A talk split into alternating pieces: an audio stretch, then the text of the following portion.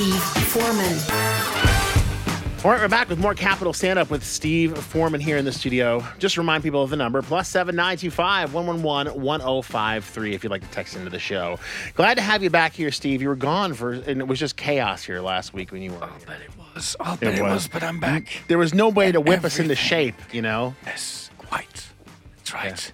Stevie's here. Steve is, Stevie's back now. Yeah. Stevie Wonder. So I was flying and um, flew to the UK, flew back. It is amazing the amount of things you see, you know, kind of doing that whole the whole um, airport thing, you know. I saw, for example, one of the finest um, uses of sarcasm I've ever experienced in my life. I get into the plane.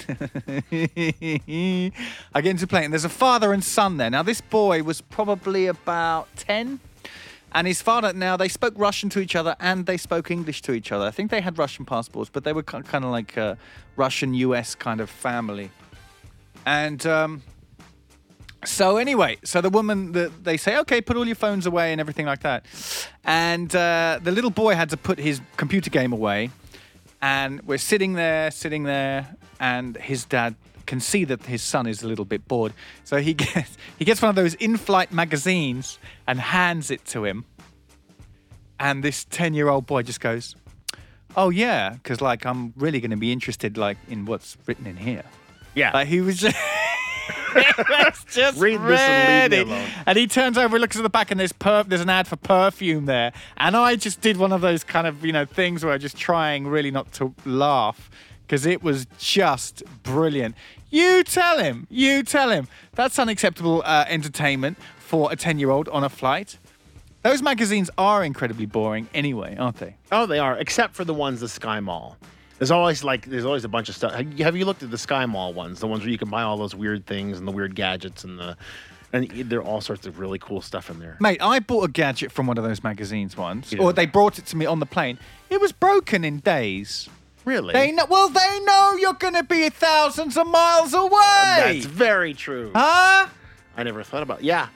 My goodness So me. you're not going to return it. And I tell you, the freeze-dried food that they served. This was Air France. I'm not. Oh, I shouldn't have said that. That's all right. God bless Air France. Everything was great, but I tell you what, that freeze-dried meal that they gave me, that uh, you know, it, uh, you know, I, I- it echoed, shall we say? There was an echo that that that you know. For the next couple of couple of days, it just kind of wrapped my guts into into funny into funny shapes. Yeah, but yeah, so that was great. So how was first class? Oh yeah, wonderful. Yeah, Wonderful, yeah. champagne. The champagne. oui. Yeah. Oui, oui, oui, oui, oui, Oui, oui, oui. Yeah, popped into France, say hello. They're not very happy over there at the moment, obviously, but uh, yeah. Uh, and you know, another interesting thing happened to me, Dons. What do you think about this?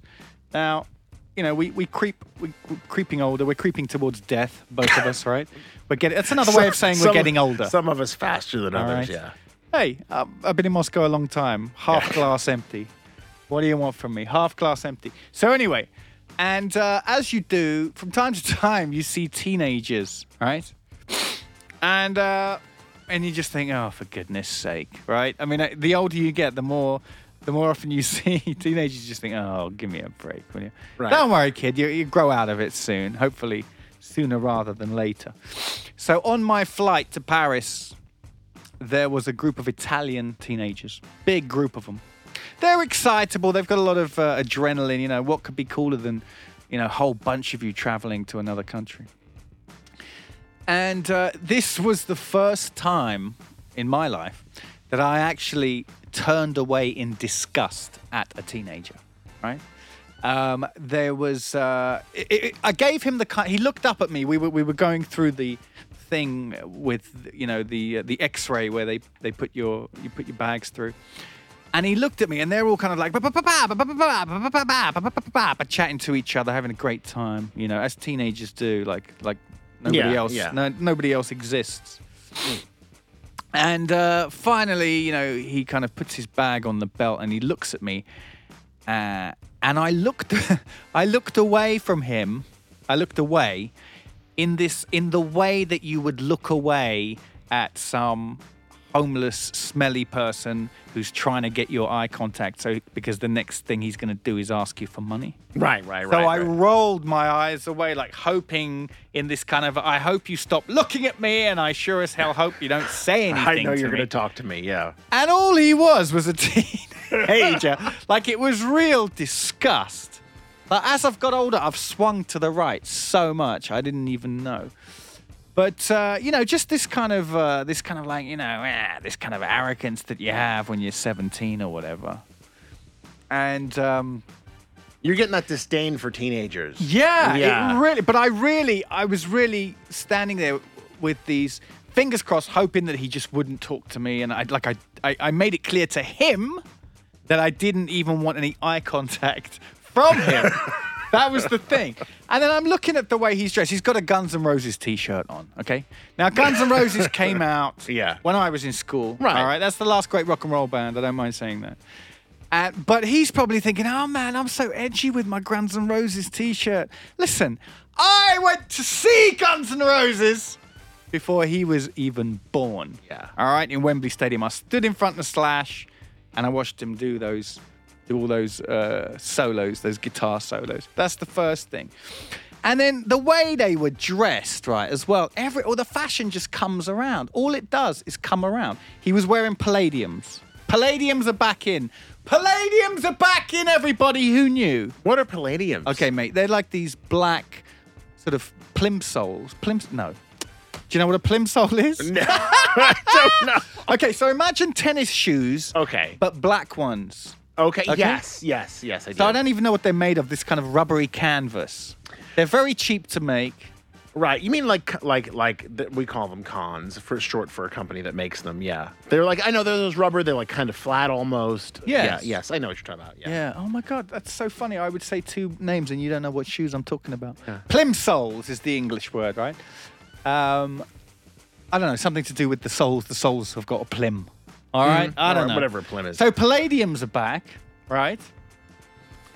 And uh, what's it called? So uh, he had these John Lennon glasses on, these big round John Lennon glasses on. Like, so they're back, are they? He had earrings. He had one of those hipster earrings where there's a big hole in your ear Right. afterwards, like the African style one, like the hipsters have. He's just trying to provoke you. right? Yeah. Well, he had tattoos all over him. He had a retro Adidas bag, right? Right. Uh, what else did he have? He had a bowl haircut. Okay, for, so people don't understand.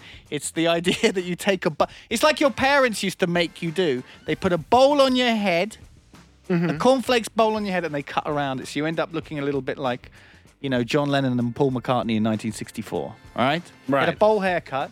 Uh, what else did he have? Really thin jeans and a really baggy cardigan. Oh dear. Do you know what a cardigan is? I do know what a cardigan is. All right, that's what old people wear. Right. He had tattoos, lots of accessories. All these kids, I, I forgot how important accessories you sure are. he wasn't famous or to a something like- teenager. something like that. Oh no, but he's a rock star in his own In his own mind. lunchtime. In his own yeah, mind, yeah. absolutely. I mean, fair play to him. You know, we were all like that. Although walking away from it, I remember thinking, God, did I look that awful when I was his age? Surely not. Surely not. Did I really walk around beaming, beaming out that I, God, look how cool I am? That accessories is how teenagers express themselves. Hmm. You know, that's how, I forgot about that. Yeah. You know, I've got one of those pictures of me. In Okay, a- here we go. Here we go. In in a Michael Jackson zipper jacket. You know the Michael Jackson zipper jacket? Me Please, with can I see it? Yes, I have it. Please. it. Actually, it's online. I'll, I'll post it out there. Okay, that yeah, would be great. Michael Jackson zipper jacket and with me and and the white glove. You I had the white glove. I had the white glove. Don't have the white and I remember glove. my father. You're bringing, a big fan. Going for me going in there trying to in with my father, and he's like, "What?" it's like you know how ridiculous you look, and I go, "Yeah, I do," and I liked it. I was, I was age, great. age, Oh gosh, I don't remember. teenager. Yeah, somewhere around teenager. Yeah. All right, but there's one thing I cannot forget. This I cannot forgive this little this kid for. Right, he had one of the greatest uh, fashion crimes that there is out there. Okay, All right. he had white socks with black shoes. He had white socks with his black palladiums. Now he knows that that's a major fashion crime. He's Italian, for God's sake. Right. Who doesn't know about fashion if you're not Italian? If you don't know about fashion, you're not Italian. He was Italian. He knew that that was a terrible thing to do, right? It, it, it, hurts your eyes. It hurts your eyes to look at. but he did it anyway. White shoes, white socks, and black shoes are The only making a person- comeback.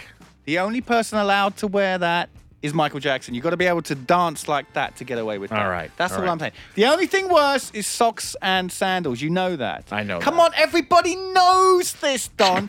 everybody knows these things. Listen, I got to go to a break. When we come back, we're going to have more Capital Stand Up with Steve Foreman. Don't go anywhere. Plus 7925 111 1053 is the number. We'll be back after this.